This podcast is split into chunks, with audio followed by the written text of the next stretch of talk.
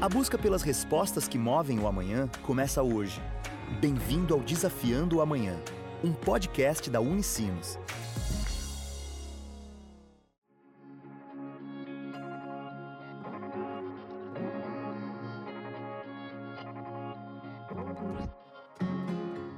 Olá! Começa agora mais uma edição do Desafiando o Amanhã, o podcast da Unicinos. No episódio de hoje, vamos conversar com o coordenador do mestrado profissional em Direito da Empresa e dos Negócios, Wilson Engelmann, que desenvolveu uma pesquisa sobre o futuro do mercado de trabalho. No seu estudo, o professor projeta a substituição da mão de obra humana pela robotização e pela inteligência artificial, algo que pode acontecer nos próximos anos. Entretanto, ele diz que esses avanços chegariam primeiro em países mais desenvolvidos tecnologicamente, mas mesmo assim devemos pensar no contexto do mercado de trabalho brasileiro. No mercado brasileiro, o que a gente percebe é que uh, essa chamada internet das coisas, né, que, que liga, liga as coisas, liga os objetos, liga os processos de produção, e é aí que entra justamente a robotização das linhas de produção, e é aí que começa a, a, a ter o desemprego tecnológico, ele em muitos países já está avançado. Né? Então, eles já viveram essa experiência inicial que nós estamos começando agora.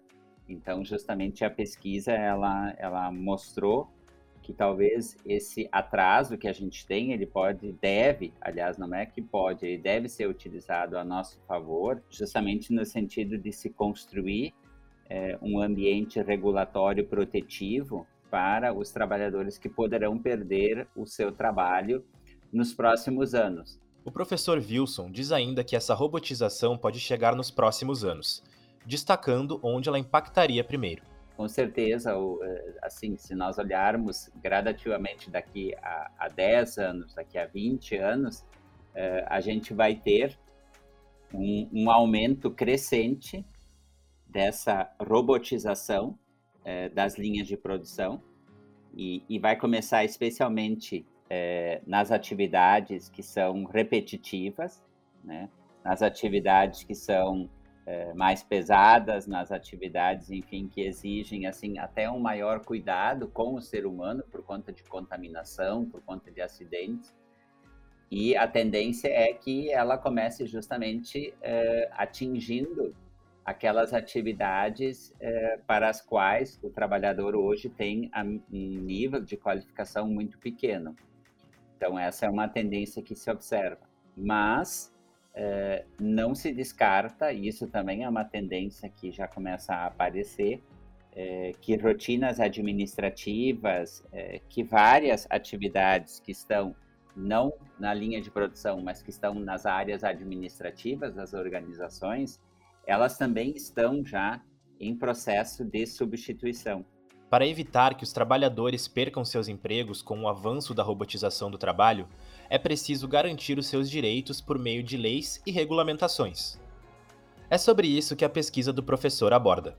Então, o artigo 7 ele justamente na Constituição, que eu recomendo bastante a leitura para todos, né? O artigo 7 é, ele traz os é, direitos sociais, né, especialmente a proteção do trabalhador, e o inciso 27, que é o que nos interessa, né, o inciso 27, é, ele menciona o seguinte: proteção em face da automação na forma da lei.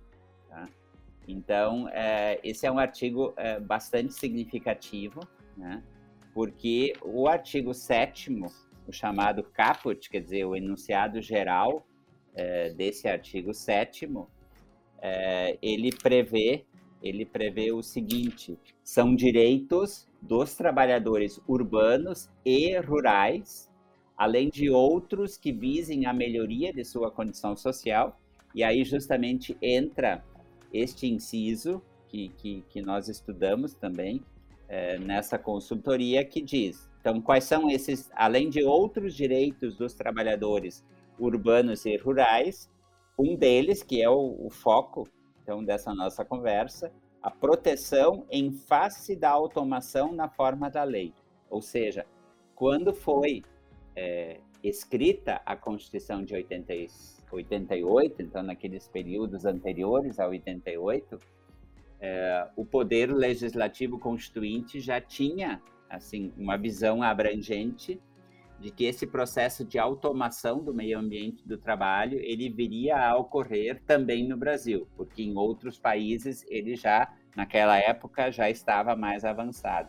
Então por isso foi criado esse direito ao trabalhador é, para que se criasse uma lei infraconstitucional, uma lei é, ordinária, como se diz, é, que então estabelecesse é, critérios, que estabelecesse é, direitos, que estabelecesse, enfim, todo um conjunto normativo para proteger o trabalhador. Então, o que nós vemos hoje no nosso caso, no caso brasileiro, é que essa, essa lei ainda não foi criada. Né? Então, nós temos uma questão aí. Paralelo ao esforço por uma regulamentação que impeça que a mão de obra seja completamente automatizada no futuro, existem algumas práticas que, segundo o professor, as pessoas podem adotar. Eu penso que nesse momento em que nós estamos vivendo, é, a palavra de ordem para todos, todos os trabalhadores, para todos os níveis, é preste atenção é, nas mudanças tecnológicas que estão acontecendo procure, por exemplo, fazer cursos de qualificação por conta própria. Né? Então, é, um, um, primeiro estágio, eu diria, é um estágio individual, em que a, a pessoa que está no mercado de trabalho né, e que ainda, por conta de não poder se aposentar em seguida, então ela projeta ainda uma, uma atividade é, no mundo do trabalho para a sua manutenção e para a sua família. Então, um primeiro nível é um nível pessoal. Então, cada pessoa precisa olhar para a sua profissão, para o trabalho que está desempenhando agora e olhar para frente, né? Tentar ler, tentar perguntar, tentar é, ouvir é, programas, tentar acessar vídeos na internet. É, tem, tem inúmeras é, é, gravações no YouTube, enfim. Então, começar por aí. Como está o mercado de trabalho da minha profissão. E a partir então desse momento, buscar formas é, de qualificação, de requalificação, verificar se talvez é, existe outros meios de realização desse trabalho que é realizado até aquele momento. E não só os trabalhadores, mas as empresas e empresários também têm um papel importante para evitar esse cenário é o empregador, é o empresário também olhar para esse cenário, porque certamente ele está olhando para um cenário é, tecnológico da sua fábrica, da sua linha de produção, do seu negócio em geral. Então, que o trabalhador é, que está inserido nesse contexto deve ser olhado pelo empregador, pelo chamado patrão, enfim, pelo, pelo proprietário do empreendimento, e que ele olhe, além de olhar para a qualificação é, do, do parque industrial que, que ele tem, que ele também planeje, e por isso que é um segundo nível, é, desenvolver cursos de capacitação para os seus funcionários. Porque nós temos hoje também, é, dentro da própria Constituição do Brasil, de 1988, que é a Constituição vigente na atualidade, nós temos a chamada função social da empresa. Então, que isso seja efetivamente praticado pelo empresário, que ele possa se preocupar, além da questão de ele ter o lucro, que ele possa se preocupar também, por exemplo, com é, a qualificação é, dos seus é, trabalhadores, para que ele possa imaginar também como esses empregados, então, eles vão estar daqui a 10 anos. Será que todos eles ainda vão ter o que fazer na linha de produção? Mas antes que todos esses movimentos sejam feitos, o coordenador do mestrado profissional em Direito da Empresa e dos Negócios ressalta que a sociedade como um todo precisa se conscientizar sobre a robotização do trabalho. A sociedade brasileira como um todo, ela precisa perceber no primeiro momento, porque tem muita gente que acha que isso não vai acontecer, então é, não é a melhor atitude. Precisa perceber que esse movimento está acontecendo, ou seja, que os robôs estão chegando, né? E que eles vão desenvolver atividades é, que hoje são atividades desenvolvidas pelo ser humano. E esse foi mais um episódio do Desafiando o Amanhã, o podcast da Unicinos. Se gostou do episódio, compartilha nas redes sociais e marca a gente.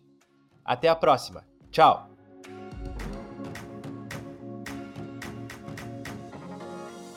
Você acabou de ouvir Desafiando o Amanhã, um podcast da Unicinos. Sempre um novo episódio com conhecimento que busca respostas para o amanhã.